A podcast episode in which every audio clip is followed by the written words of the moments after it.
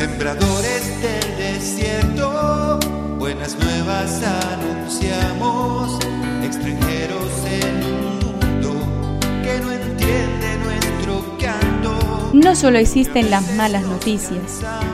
Te invitamos a escuchar esta buena noticia que Jesús, que quiere renovar al hombre, hoy tiene para nosotros. Que me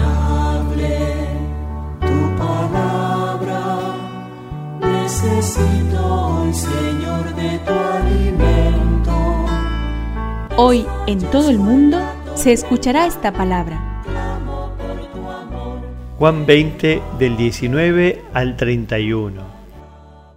Al atardecer de ese mismo día, el primero de la semana, estando cerradas las puertas del lugar donde se encontraban los discípulos, por temor a los judíos, llegó Jesús y poniéndose en medio de ellos les dijo, La paz esté con ustedes.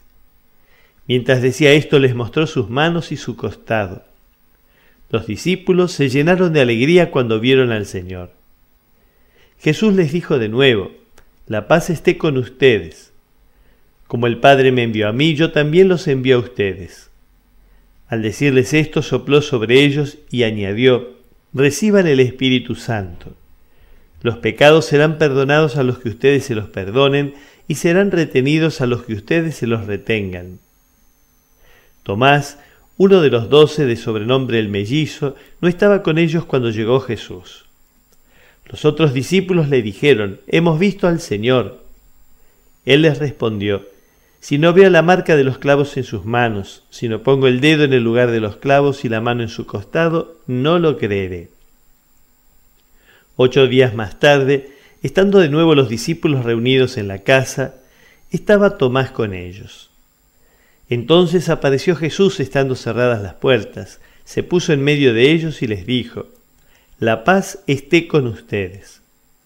Luego dijo a Tomás, Trae aquí tu dedo y aquí están mis manos. Acerca tu mano, métela en mi costado. En adelante no seas incrédulo, sino hombre de fe.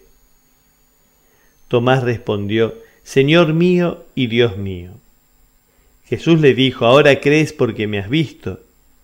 Felices los que creen sin haber visto. Que me aliente tu espíritu. Necesito que me de valor. Les mostró las manos y el costado.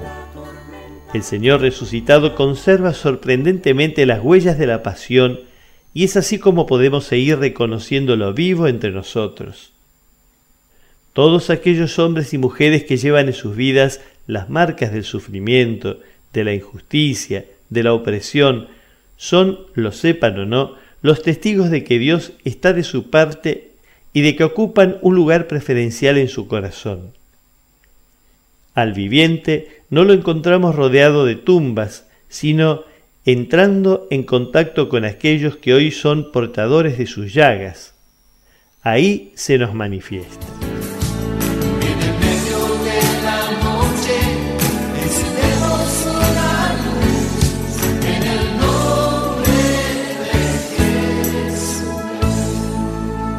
Es una contribución de la parroquia catedral para este tiempo en que Dios quiere renovar a su pueblo.